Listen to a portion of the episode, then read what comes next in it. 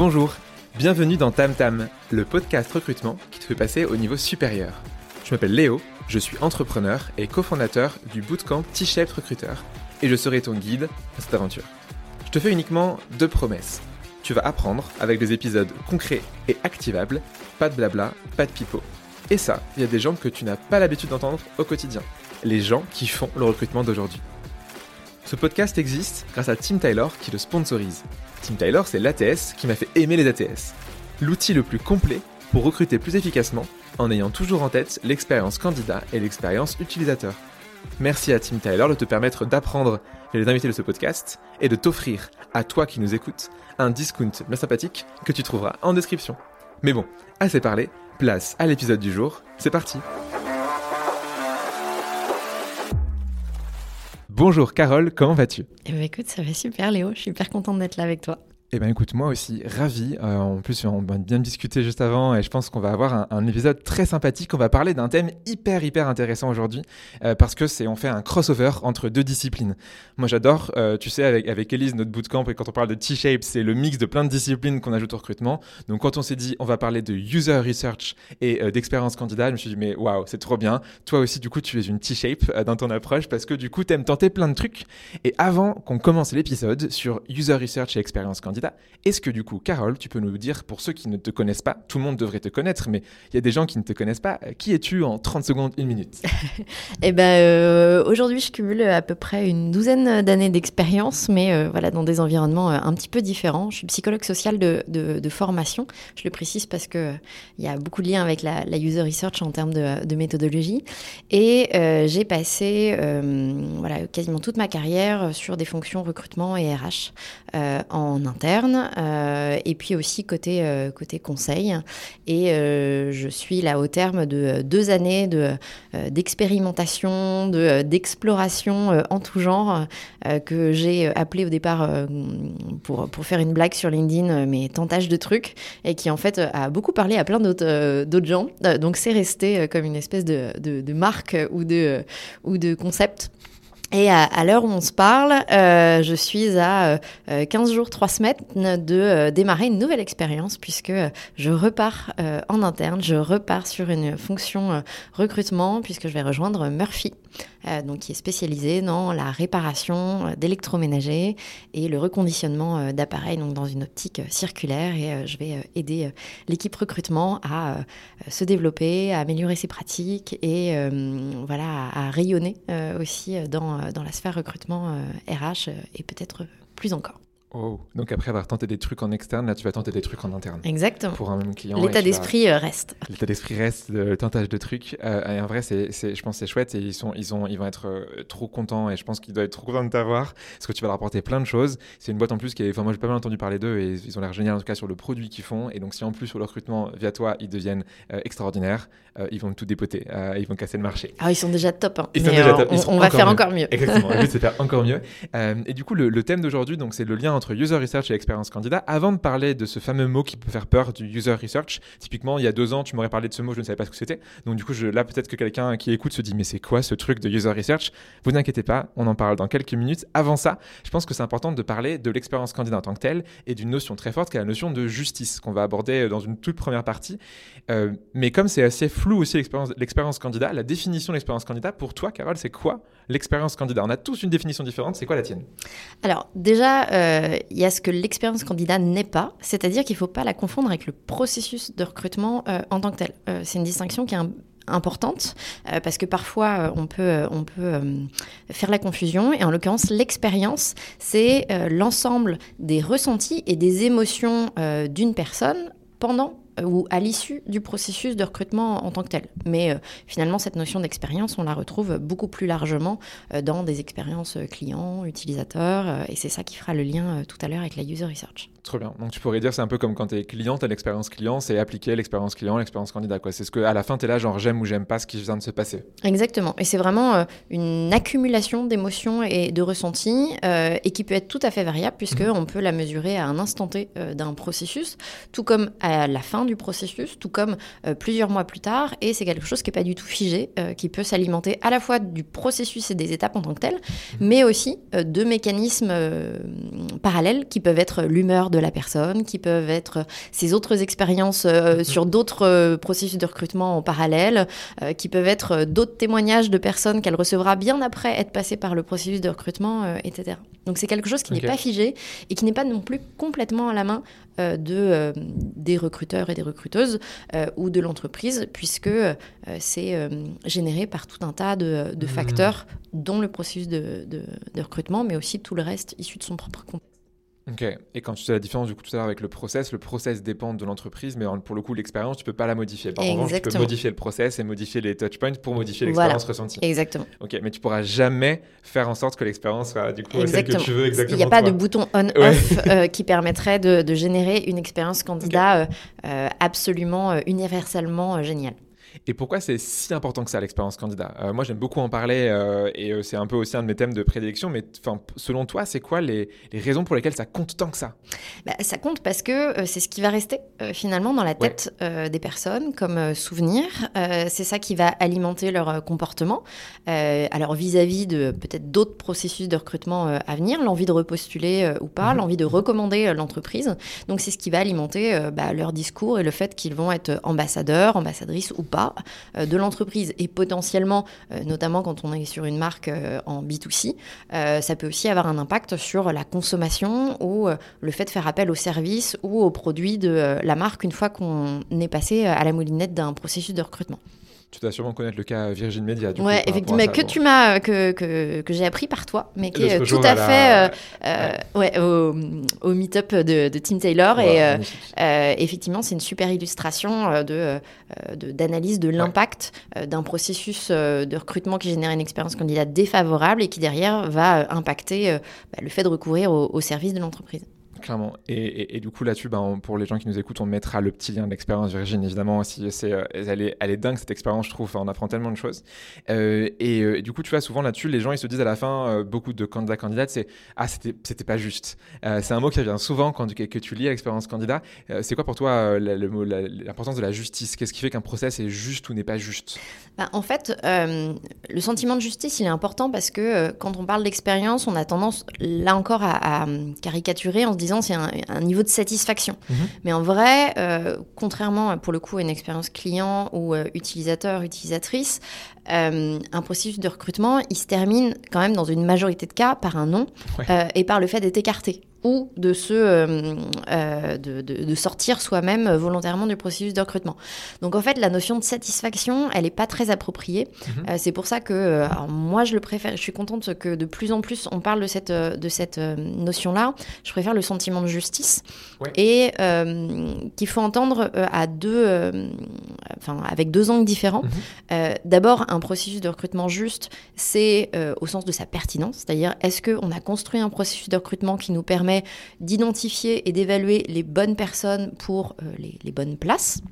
Donc c'est euh, l'adéquation de la personne avec euh, une culture d'entreprise, avec un, job. Et puis il y a le volet expérience. Donc est-ce que les personnes qui sont passées par le processus de recrutement ont le sentiment que ce processus était juste C'est-à-dire, est-ce qu'elles ont le sentiment d'être évaluées euh, à leur juste valeur Est-ce qu'il y a eu mhm. un sentiment de discrimination ou pas Et euh, est-ce que euh, le, temps qu'elles ont investi aussi vaut le coup? Parce qu'en en fait, on évalue souvent la question de, est-ce que c'était juste à, l'horizon de j'y ai passé vraiment beaucoup de temps et c'est tout ça pour ça. quoi. Ouais, c'est un peu le. Enfin, ce matin, j'ai fait un post sur la symétrie des attentions. Euh, c'est un peu peut-être un terme que tu dois utiliser Tout aussi. C'est euh, si j'ai mis plein de mon temps et qu'en fait derrière on répond, on me traite comme un malpropre, bah, je suis pas content, quoi. Je suis pas satisfait.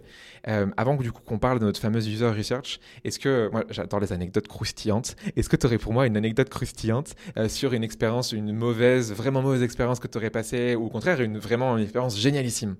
Eh bien, euh, en fait, dans l'absolu, il y a pas. Enfin, je considère euh, qu'il n'y a pas forcément de, bonne ou de mauvaise euh, expérience. C'est un peu comme. Ne fais pas le, voilà. le monologue. voilà.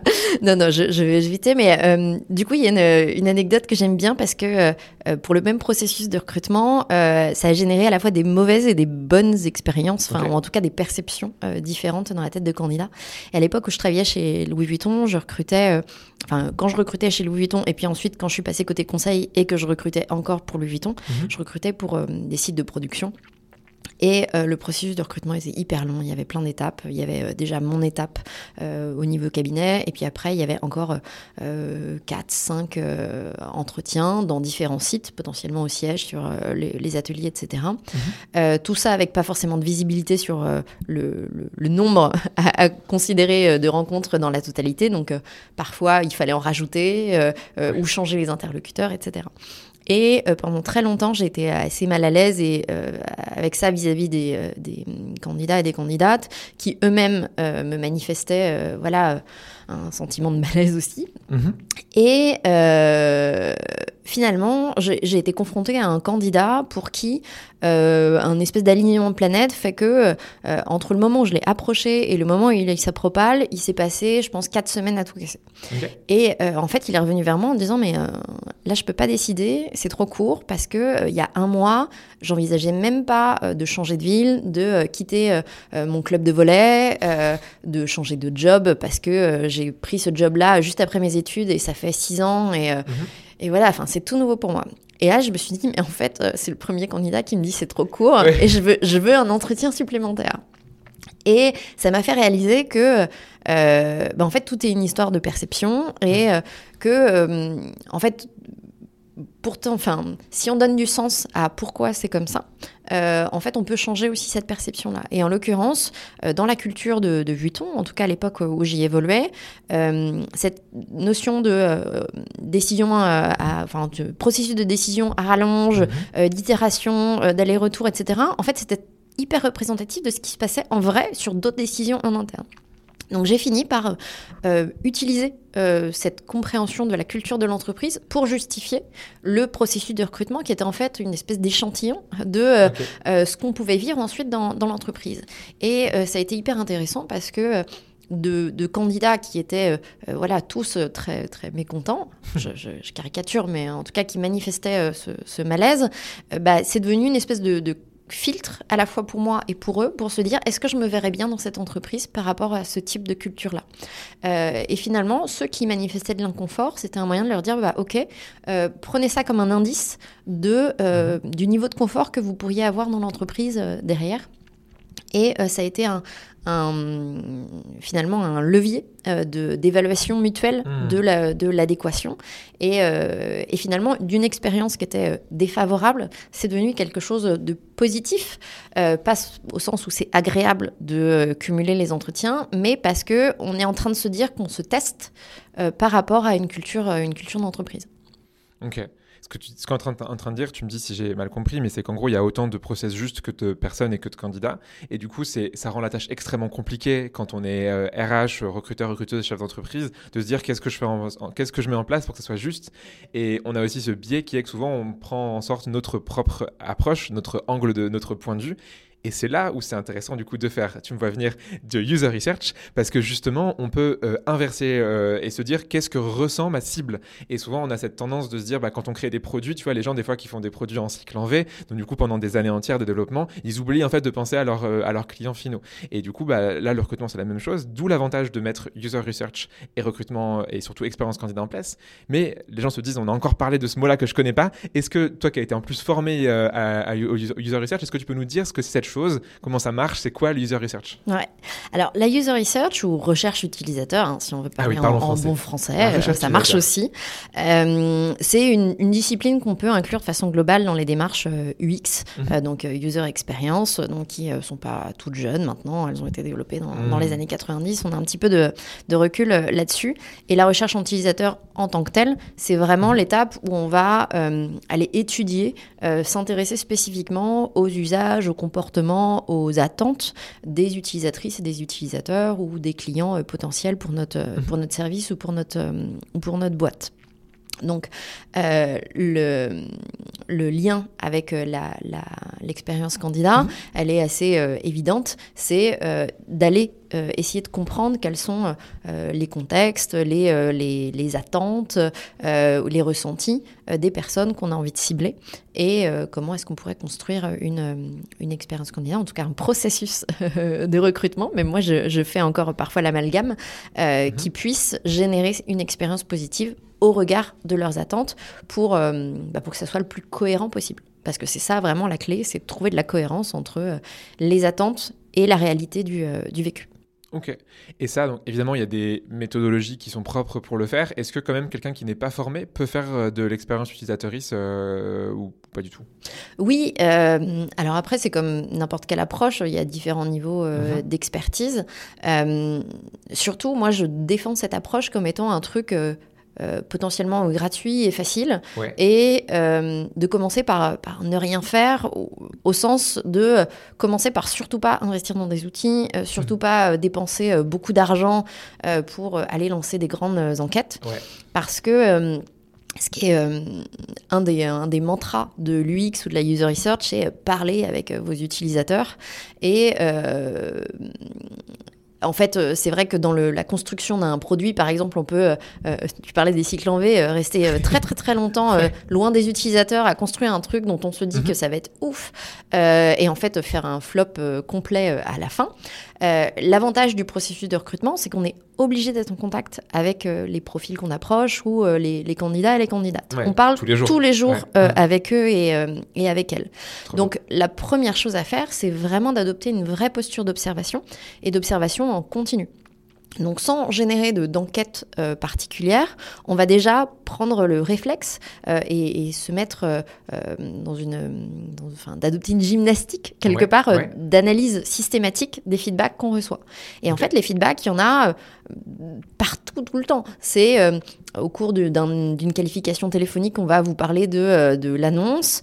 Euh, c'est euh, à la fin d'un processus, on va recevoir un mail avec une remarque sur pourquoi la personne a eu le sentiment que ça s'est bien passé ou pas. Il peut y avoir des choses sur Glassdoor. Mhm. Il peut parfois y avoir, quand on discute avec des équipes care ou relations clients, des feedbacks qui arrivent par ce canal-là aussi.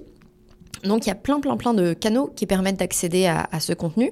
L'enjeu, c'est vraiment d'y accorder de l'attention mhm. et pas juste d'y voir, euh, notamment dans les, feedbacks négatifs, euh, euh, des trolls et juste des, messages de personnes qui sont frustrées parce qu'elles n'ont pas été retenues.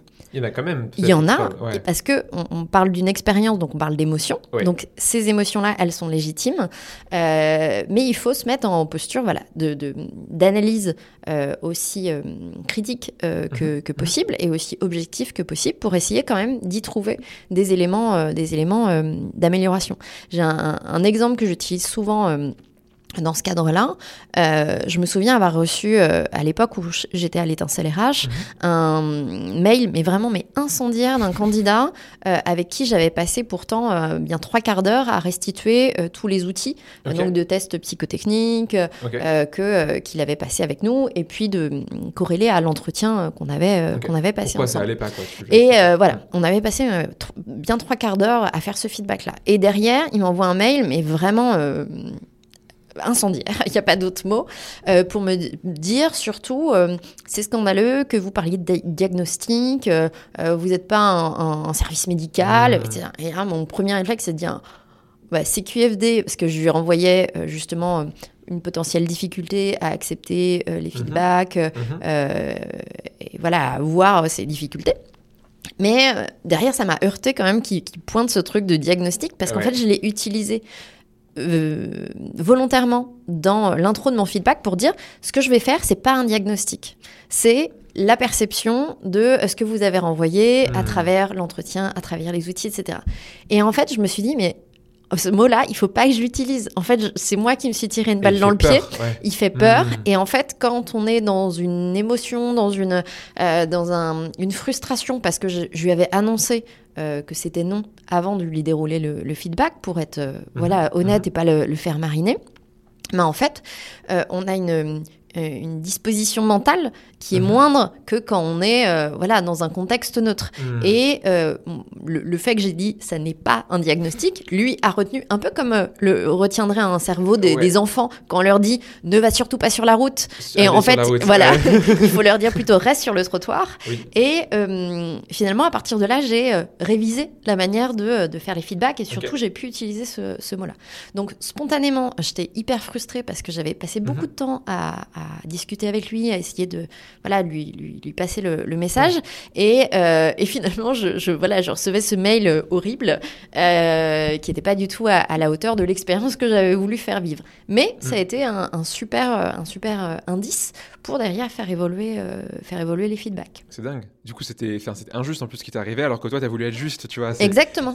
On parlait tout à l'heure de la justice. Mais c'est justement euh, souvent quand on, on trouve des intensités mhm, particulières mhm. de feedback, que ce soit positif ou négatif, mhm. qu'il y a euh, souvent quelque chose qui est intéressant. Parce que quand les gens font des feedbacks euh, spontanés, euh, comme ça, c'est qu'il y a eu un, truc suffisamment intense qui les a qui les a amenés à, faire un feedback. Donc ça nécessite euh, euh, d'y accorder de l'attention. Mais parfois, il y a des choses aussi qui sont complètement anodines et, les feedbacks positifs aussi, il faut, y accorder de l'attention parce que de la même manière, j'ai une anecdote que je restitue souvent concernant un, collaborateur euh, euh, d'un client, euh, en tout cas un mhm. candidat que j'avais amené jusqu'au bout chez un client qui était hyper content et à qui j'avais demandé voilà son mhm. feedback sur l'ensemble du processus. Et en fait, lui focalisait sur le fait que j'avais noté le nom du futur manager dans l'annonce. Ce qui pour moi était un truc un peu, voilà, un peu anodin, un peu, un peu basique. Et en fait, pour lui, c'était un truc ah, extraordinaire. bien sûr. après. Et voilà, et puis que, en fait, qui était euh, générateur d'une première impression et euh, derrière qu'il a euh, analysé avec bah, tous les autres feedbacks qu'il a eu tout au long de, l'entretien. Et donc d'un truc anodin, en fait, j'ai repéré un truc hyper puissant que j'ai pu derrière partager avec des collègues pour bah, potentiellement universaliser cette, cette pratique. Quoi. Ouais, ça là, ça t'avait créé un... Il avait un billet d'ancrage qui était genre, il a un truc cool, et du coup, le reste du process euh, par rapport à ça, et du coup, toi, de savoir ça, c'est intéressant. Exactement. Du coup, les, les, trois petites choses là que tu as fait, c'est un, enfin, aller voir tous les feedbacks que tu peux trouver, tu agglomères ça, et après, ce que tu dis en deuxième, en fait, c'est euh, à la fois prendre les pires et les meilleurs. Euh, et du coup, être OK pour tout lire, et donc, faut aussi mettre de, son ego de côté, parce que ça se trouve, il y a des choses qui vont être contre nous, et ça peut faire super mal. Franchement, tu as déjà, ça a peut-être dû arriver de voir des messages sur Glassdoor qui sont liés à des candidats que tu as eu en process toi, et mm. qui prennent le temps, et tu te dis, genre, t'imagines, la personne, elle est allée écrire du mal sur moi en tant qu'être humain, c'est dur. Donc ça, du coup, c'est ce que tu fais. Donc tu prends le meilleur, le pire, euh, partout où ça peut exister. Euh, ça a l'air entre guillemets, enfin c'est facile entre guillemets à mettre en place. Il faut juste intentionnellement aller le faire. Est-ce qu'il y a des choses qui sont un cran dessus Genre, tu vois, tu veux vraiment impliquer à tout ton process le user research. Est-ce qu'il y a des choses que tu fais en plus Si les gens ont le temps, si les gens ont l'envie d'aller essayer ça, de tenter des trucs, est-ce qu'ils peuvent aller plus loin que ça? Ouais, tout à fait. Et là, c'est pareil, c'est gratuit. Par contre, c'est du temps euh, un petit peu plus à investir. Et ça commence par aller discuter avec les, les, les collègues en interne parce qu'on oublie que euh, bah, tous ses collègues ont été à un moment donné candidats ou candidates. Et euh, une fois qu'on est dans l'entreprise, il y a moins le biais euh, de, mhm. de l'évaluation et de il faut que je, je, je sois satisfaisant, enfin sympa avec les recruteurs. voilà. Donc ça, c'est intéressant. On peut par exemple intégrer une, une question de feedback sur le, le recrutement dans un rapport d'étonnement. Euh, ça peut être euh, ça pour systématiser ce, ce feedback-là. Et puis, un truc que j'aime beaucoup et qui rejoint euh, ce que tu as fait avec avec pas mal d'entreprises en allant tester leur processus de recrutement, c'est vraiment voilà de pas rester sur moi, à la place des candidats, euh, euh, je ressentirais ça. C'est, bah, en fait, j'y vais. Je, je mhm. crée euh, mhm. une candidature fictive sur mon propre site. Je candidate depuis le site carrière de ma boîte, mais aussi en tapant le nom de ma boîte et recrutement sur Google, parce que parfois, on a des agrégations, d'agrégations, d'agrégations qui génèrent des annonces toutes pétées, du multiposting qui a complètement cassé les catégorisations, etc. Il y a plus gras, il a plus rien. Et en fait, si on reste sur le back-office de son ATS, on se rend pas compte de ça et on peut pas euh, améliorer, euh, améliorer les choses. Mm, mm. Donc il faut absolument euh, voilà, chercher son annonce sur les job boards, etc. postuler pour voir à quoi ressemble son accusé de réception parce que bah, en fait c'est parfois un message qui a été configuré par d'autres personnes il y a des années. J'ai eu un, client comme ça, pourtant en cabinet de recrutement. quand on a fait l'exercice en, en, formation, on s'est rendu compte que l'accusé de réception avait des liens hypertextes tout cassés qui renvoyait vers des pages d'erreur 404 parce qu'il n'avait pas été mis à jour depuis euh, deux ans, que l'adresse était, euh, euh, était pas à jour non plus. Et ça paraît fou parce que c'est un des premiers points de contact avec, avec les candidats. Ouais, c'est le deuxième, tu pourrais dire. Première l'annonce, le deuxième, c'est le message que tu reçois. Donc, essayez autant que possible de refaire tout le processus de mhm. recrutement, étape par étape, de façon aussi systématique que possible, pour mhm. bah, trouver les angles morts qu'on a en général parce qu'on est la tête, la tête dans le guidon. Euh, donc ça, c'est top. Euh, et puis, euh, bah, autant que possible, si on y arrive, le représenter. donc mmh. là, pour le coup, si on fait le lien avec des, des démarches UX, on a tout ce qui est de l'ordre des journey maps, donc des candidate journey maps qui permettent de représenter sous forme d'un tableau avec des courbes d'émotion l'expérience potentielle qu'on va faire vivre à, à nos candidats et nos candidats pour repérer les points de friction, euh, les opportunités de euh, justement systématiser quelque chose qui peut être satisfaisant. Et euh, le gros avantage de cette représentation, c'est que ça permet de faire le point euh, déjà, donc de prioriser ce qu'on a envie d'améliorer, ce qu'on a envie de, garder, mais aussi c'est un super euh, levier de communication en interne avec les hiring managers par exemple. Euh, voilà, mm. parce que bah, eux, encore plus que nous, sont parfois très loin d'avoir la, la, compréhension ou la perception de la totalité de ce mm. qu'on demande à des profils. Ouais, ils voient que leur entretien. Exactement. Et retracer tout ça et sans être dans une surargumentation, juste le montrer et, et, faire comprendre que bah, le candidat en fait, on peut pas vraiment euh, questionner euh, sa motivation euh, quand il a déjà X heures d'investi avec nous dans des mhm. entretiens, dans des, dans des tests, etc. Donc, c'est hyper intéressant comme, comme démarche. Ok. Tu as des outils que tu recommandes là-dessus euh, pour faire des, euh, des ces empathy maps, ces candidats de journée map euh Ouais, alors il y en a, y en a plein potentiellement. ouais, voilà, exactement. J'aime beaucoup Miro, mais après il y a Wismicol, il y a Draft, okay. Klaxoon permet aussi. Enfin, il y a plein de plein de d'outils intéressants, mhm. mais potentiellement ça pourrait être un fichier Excel avec des colonnes et puis des cases pour montrer les émotions et voilà. L'idée, c'est que euh, il faut pas être euh, bloqué par l'outil. Euh, il faut partir d'un outil avec lequel on est, euh, on est à l'aise. C'est plus ça la priorité. Quoi. Ça me rappelle un, échange avec euh, certaine Morgan Tout à fait. sur ce sujet. Et, comment tu recommandes de mettre ça en place? Est-ce que ce serait toi, à titre individuel, tu as envie de faire ça, tu lances ta démarche et ensuite tu communiques auprès de tes collègues? Ou est-ce que c'est plutôt on fait ça en groupe, on fait ça en équipe et avec les managers, avec tout le monde? Enfin, ce serait quoi un peu, je sais pas, en deux étapes, comment du coup tu mets ça en place concrètement? Alors je pense que la démarche va différer selon le contexte de la boîte. Euh, typiquement, quand on arrive sur un job, c'est un super moment pour le faire parce mhm. que euh, bah, déjà, c'est une manière de euh, d'appréhender le processus tel mhm. qu'il est pratiqué. Exactement. Mhm. Et en fait, juste sur l'excuse de je suis en train de, de, de, faire mon intégration, donc montrez-moi. Comme ça, on n'a pas besoin d'argumenter sur pourquoi on dépense du temps à, à, faire ça.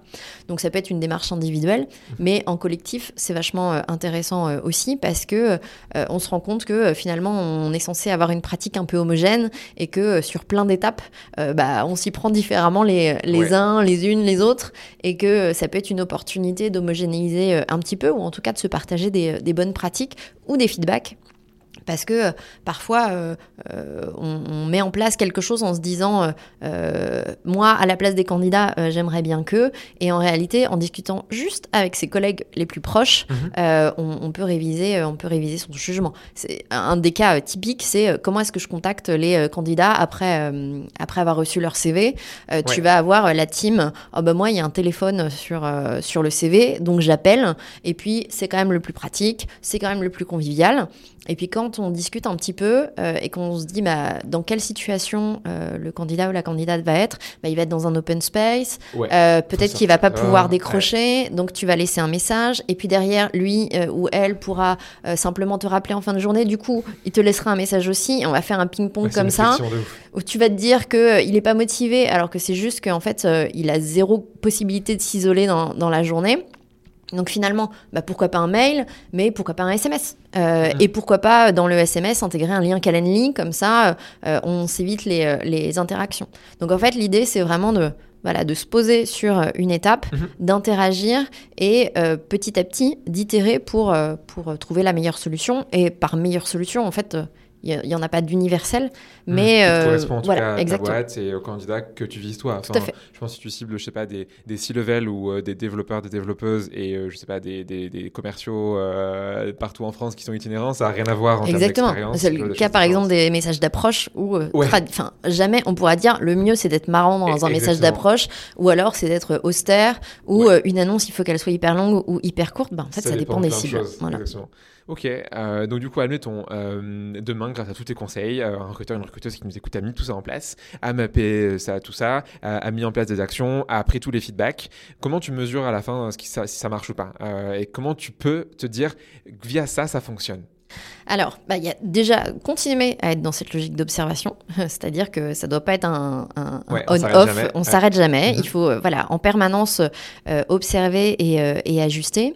Et puis après, il peut y avoir différentes méthodologies. Alors.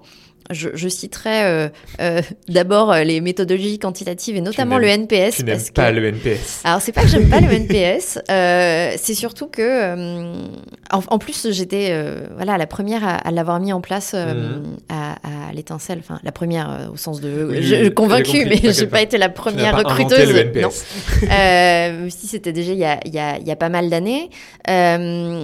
Parce que j'étais convaincue que c'était un truc euh, voilà euh, hyper intéressant Mhm. et euh, hyper innovant justement de s'inspirer de techniques euh, venant de Mhm. d'autres d'autres environnements.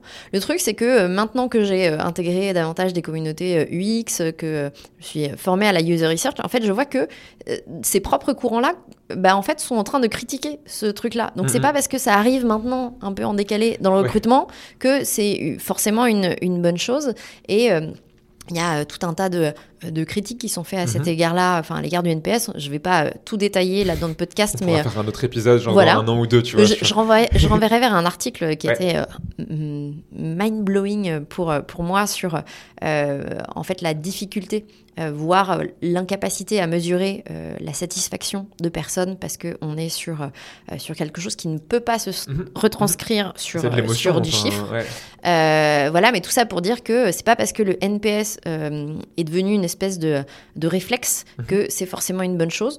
En revanche, euh, on peut le, le- le garder euh, si surtout on l'accompagne de, de, de commentaires euh, qualitatifs. Et si c'est une excuse pour récupérer euh, des commentaires qualitatifs. Dans ces cas-là, pourquoi pas Parce que ça crée une espèce d'engagement à je réponds à une Mhm. question euh, euh, chiffrée pour derrière euh, apporter un, un commentaire qualitatif. Mais attention, en une fois, après, c'est pas parce qu'on a produit ce chiffre-là qu'il faut l'utiliser dans tous les sens et, euh, et, et lui accorder une, une valeur qui est voilà, tout à fait relative. Donc attention avec, avec ça. Euh, si vraiment on veut euh, être sur du quanti, euh, moi j'aurais tendance à re- re- recommander plutôt des questions binaires.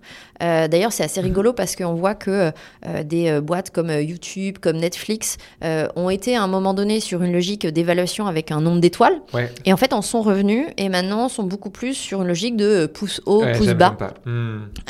qu'on peut du coup utiliser si on, on fait le lien avec la logique de justice. Mhm. on peut tout à fait dire bah voilà, est-ce que j'ai eu le sentiment que ce recrutement était juste Oui, non. Et derrière, c'est l'opportunité de démarrer une, une discussion. Mhm. Et on a euh, une- du coup une, bah, une qualité euh, de la donnée euh, qui est beaucoup plus intéressante parce qu'il n'y a pas d'ambiguïté Mhm. dans, euh, Ouais, dans l'échelle. C'est Voilà. binaire, donc plus clair. forcément. Exactement. Et puis après, bah, il y a toutes les, les logiques euh, qualitatives, alors Mhm. euh, pour le coup, qui sont hyper intéressantes et peuvent générer beaucoup, beaucoup, beaucoup de données euh, très puissantes. Euh, par contre, qui nécessitent un temps d'analyse un peu plus, un peu plus Ouais, important. C'est plus Voilà, ou moins long. quoi. Exactement.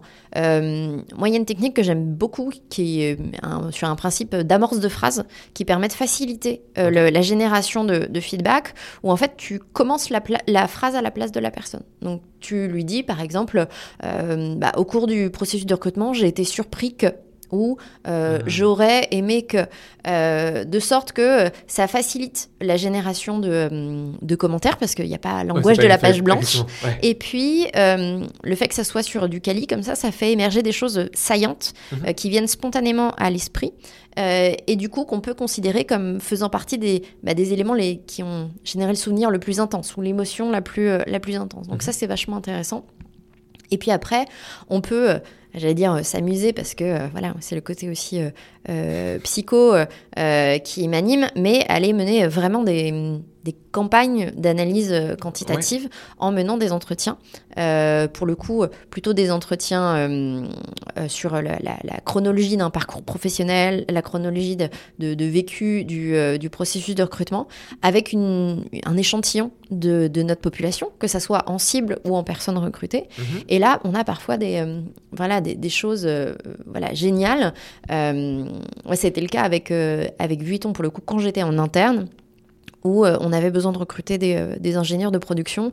Et autant dire que le luxe, c'était pas voilà, ce qu'il y avait de plus sexy ou de plus naturel euh, pour eux. Mm-hmm. Et plutôt que de se dire, bah, euh, qu'est-ce qui fait que ça marche pas, mm-hmm. euh, je me suis dit, allons poser la question aux personnes qui ont rejoint Vuitton et voir ce qui fait que ça a fonctionné pour, pour eux et pour elles.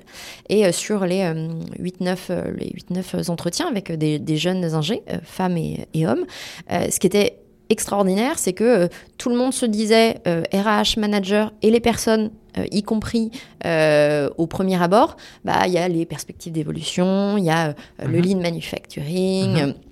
Enfin, toutes les choses qui alimentent une marque employeur voilà, de façon standard. Mhm. Et en fait, dans le, les récits des uns et des autres, il y avait la notion du timing. Euh, et en fait, Vuitton avait été à chaque fois euh, les premiers à les contacter alors qu'ils n'avaient pas encore terminé leur, euh, leur année d'études, à leur avoir fait visiter un site et à leur avoir fait une propale en 24 heures après, après l'entretien. Et en fait, cette notion de timing était un facteur absolument, absolument essentiel et pourtant n'avait été repéré par aucun, mmh. aucune des actrices de ce processus de recrutement, pas même les intéresser eux-mêmes. Il n'y a que par euh, ces méthodologies euh, qualitatives qu'on peut aller chercher des choses comme ça et des leviers qui parfois sont presque inconscients euh, et qui sont pourtant hyper puissants si, si on les repère c'est dingue ce que tu dis. Enfin, en fait, et c'est tellement simple. Ça, c'est le paradoxe, c'est que ça, ça, tu te dis, mais comment on arrive à des résultats comme ça? Et en même temps, la plupart des gens n'osent pas faire ça, n'osent pas demander, euh, parce que c'est du perte de temps. Mais je pense, alors, si tu as bien traité un candidat, il aura aucune difficulté à accepter de faire ce genre de choses euh, et d'accepter de prendre quelques minutes, surtout si c'est en visio, qu'il n'a pas à se déplacer, tu vois. Puis en bah, plus, on, lui propose de parler de, de lui ou, euh, ou de elle. Donc voilà. Tout le monde aime ça. Exactement. lui, tu donnes un petit cadeau, tu vois, un, je sais pas, un bon d'achat sur un. Bah alors, pas sur Amazon euh, un bon achat, tu vois. Ouais, ouais, d'autant que euh, sur les techniques, enfin, les méthodologies de, user research, euh, voilà, classiques, mhm. c'est un truc qui est tout à fait courant aussi d'associer un, entretien à un bon d'achat ou quelque chose comme ça. Donc, pourquoi pas? C'est une petite incentive, mais qui donne envie de le faire. Tout à fait. Et puis, après, ça, dépend des gens, qui, des gens qui sont plus curieux que d'autres. Enfin, moi, je sais qu'adore quand on propose des user mm. research de, par exemple, d'outils, d'outils recrutement. Tu vois, je avec plaisir. Limite, on fait trois heures si vous voulez. Mm, mm. c'est un petit peu trop. Et puis, on peut le faire en interne aussi, parce que voilà, les gens qui nous ont rejoints nous ont rejoints donc ouais, comprendre. Ceux qui aussi, tu vois. Est-ce que ça a une influence Ah bah, euh, clairement. Ou je pense que c'est intéressant, c'est qu'ils partent en période d'essai, par exemple. Il n'y en a pas beaucoup, mais quand c'est des grands groupes, tu t'en avoir pas mal.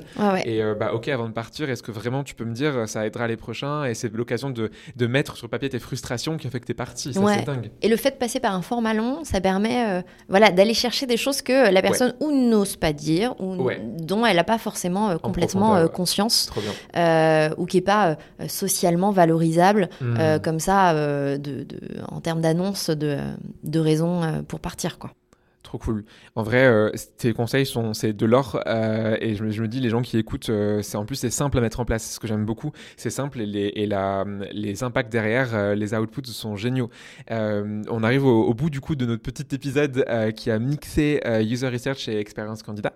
Mais comme tu le sais, à chaque fin d'épisode, on a trois questions magiques que je pose à chaque personne qui passe derrière ce micro. la première, si tu devais donner qu'un seul conseil à une personne qui recrute aujourd'hui, ce serait quoi ton conseil? Ce serait de penser perception. Ah, c'est vraiment le mot que, que, j'adore utiliser, que j'utilise dans tous les sens, parce mhm. que euh, pour comprendre euh, l'expérience qui va être générée, il faut s'intéresser au point de vue des, personnes, euh, des personnes concernées. Et pas rester sur, comme je disais, euh, moi, à la place de cette personne-là, j'aimerais, ou moi, tout court, j'aimerais. Ça vend des vies, quoi. Exactement. Euh, donc ça, ça, ça, ne peut pas marcher. Mhm. Et donc, penser perception, c'est vraiment un, outil super intéressant dans le recrutement, ou globalement, d'ailleurs, dans, dans, les ressources humaines, parce que ça permet d'anticiper euh, de, voilà d'anticiper une communication avec euh, euh, notre team et potentiellement avec les managers aussi mhm, mhm. parce que il y a plein de, problématiques qui viennent de de défauts de compréhension qu'on peut désamorcer par par cette notion de perception et à quelles données ils ont eu accès et qu'est-ce que ça a généré comme perception et est-ce que je pourrais pas leur amener d'autres informations leur montrer comment ça se passe de l'autre côté du miroir pour bah, les aider à petit à petit rentrer en cohérence avec ma propre perception et qu'on s'entende davantage.